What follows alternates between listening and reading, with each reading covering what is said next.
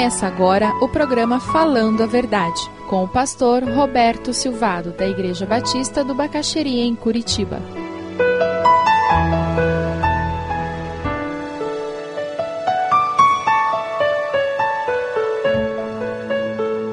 Quem já se libertou de piada de duplo sentido, suja, já deve estar começando a experimentar isso na escola e no trabalho. Ih, vamos mudar a piada porque fulano chegou. Já experimentaram isso? Agora, se você é crente, as pessoas estão contando piadas imorais, e você chega e elas continuam, sem nenhuma vergonha, eu questiono o aroma de Cristo que você está exalando. Talvez precise colocar um pouquinho mais de essência. O cheiro está muito fraco. Talvez eles precisam ouvir de você a desaprovação àquele tipo de conversa. Porque talvez você fique com aquela postura. Hum, hum, hum, eu não rio, não dou gargalhada, porque eu não aprovo, entende? Porque, gente, piada imoral é engraçada também. Não é porque ela é imoral que ela deixa de ser engraçada. Você já descobriu isso, né? E algumas são muito boas. Só que elas poluem a mente.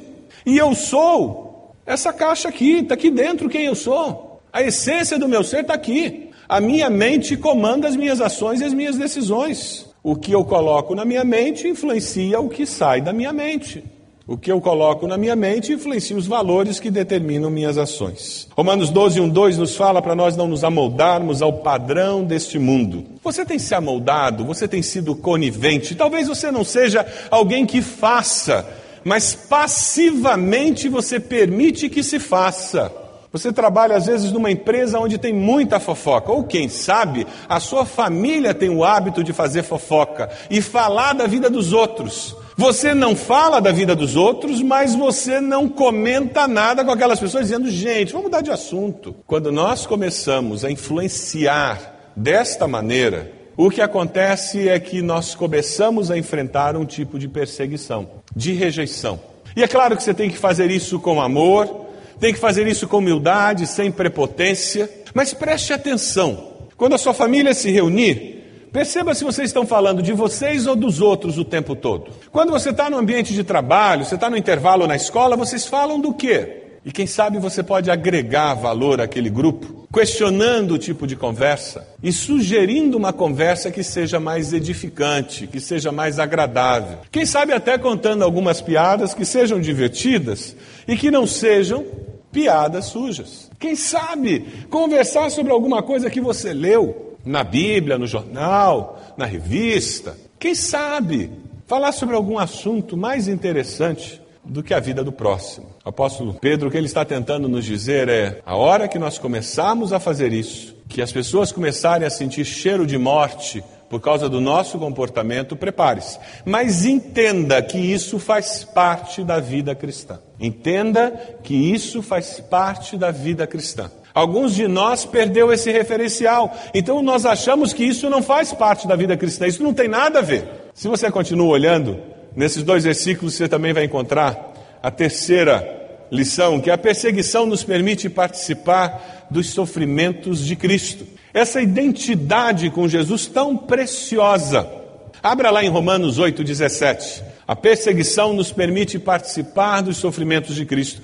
Quando você está sendo fiel a Deus e por causa dessa fidelidade as pessoas caluniam você, as pessoas começam a ter uma atitude negativa, as pessoas rejeitam você. Quando você entra no ambiente e por causa da sua ética, do seu comportamento, dos seus valores, você começa a impingir mudanças e algumas pessoas rejeitam isso. Saiba que nesse sofrimento que você passar, que seja falta de popularidade, rejeição, calúnias, você está se identificando com os sofrimentos de Cristo. Precioso isso, que privilégio.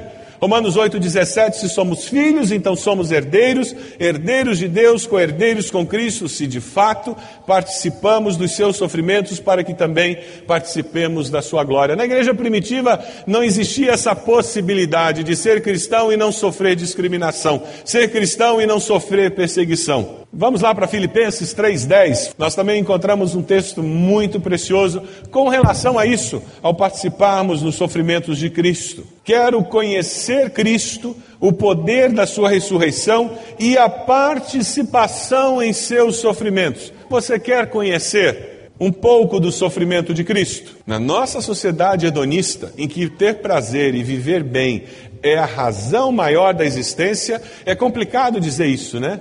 Eu quero, Deus, na minha vida, toda vez que eu enfrento o sofrimento, eu perceber um pouco do muito que Jesus sofreu no meu lugar participação em seus sofrimentos, tornando-me como ele em sua morte, para de alguma forma alcançar a ressurreição dentre os mortos. Vamos para 2 Timóteo.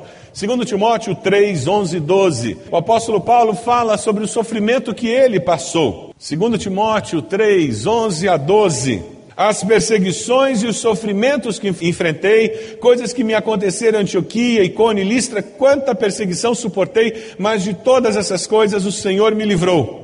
Mas de todas essas coisas o Senhor me livrou. Talvez alguns de vocês se lembrem de uma mensagem que preguei alguns domingos atrás, que tinha uma frase na mensagem: Isso também passará. Isso também passará. Fui promovido, ganhei aumento de salário, comprei uma casa nova, está dando tudo certo, que bom, graças a Deus.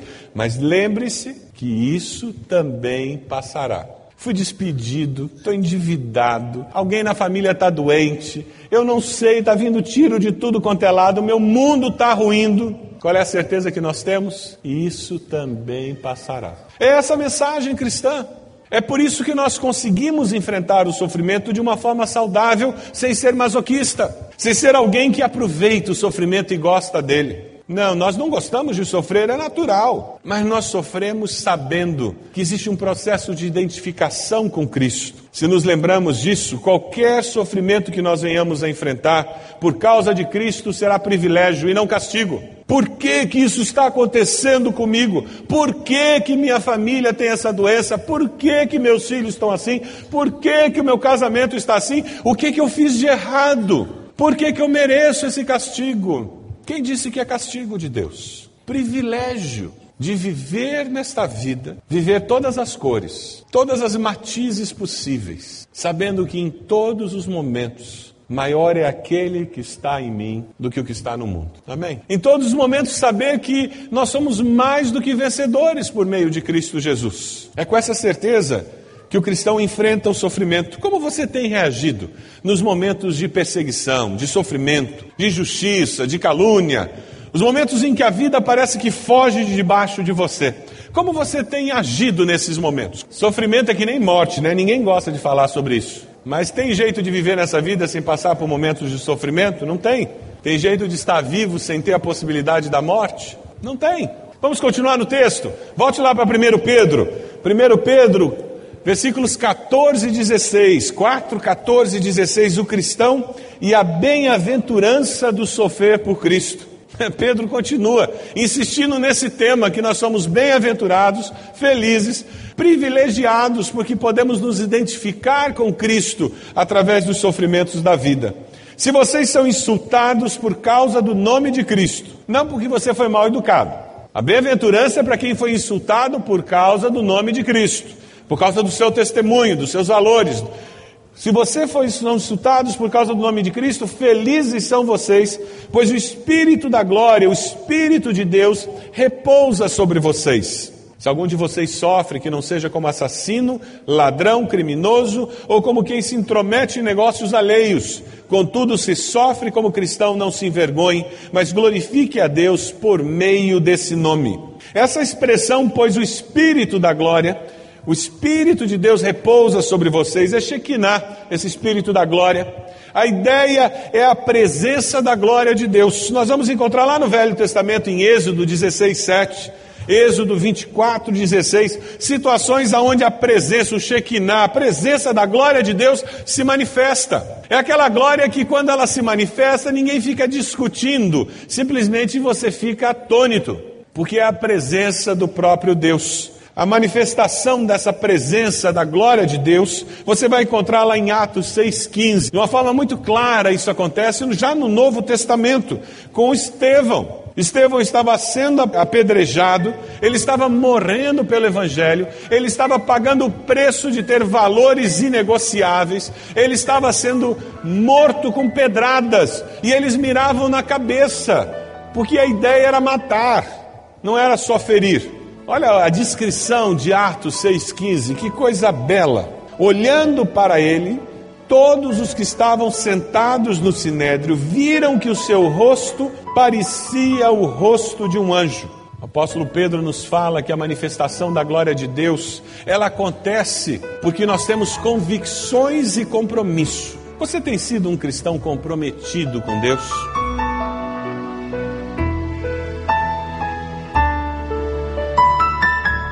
Se você deseja adquirir a mensagem que acabou de ouvir, ligue para 41 33630327. Mencione o título ou o dia da mensagem e envie um e-mail para vida@ibb.org.br.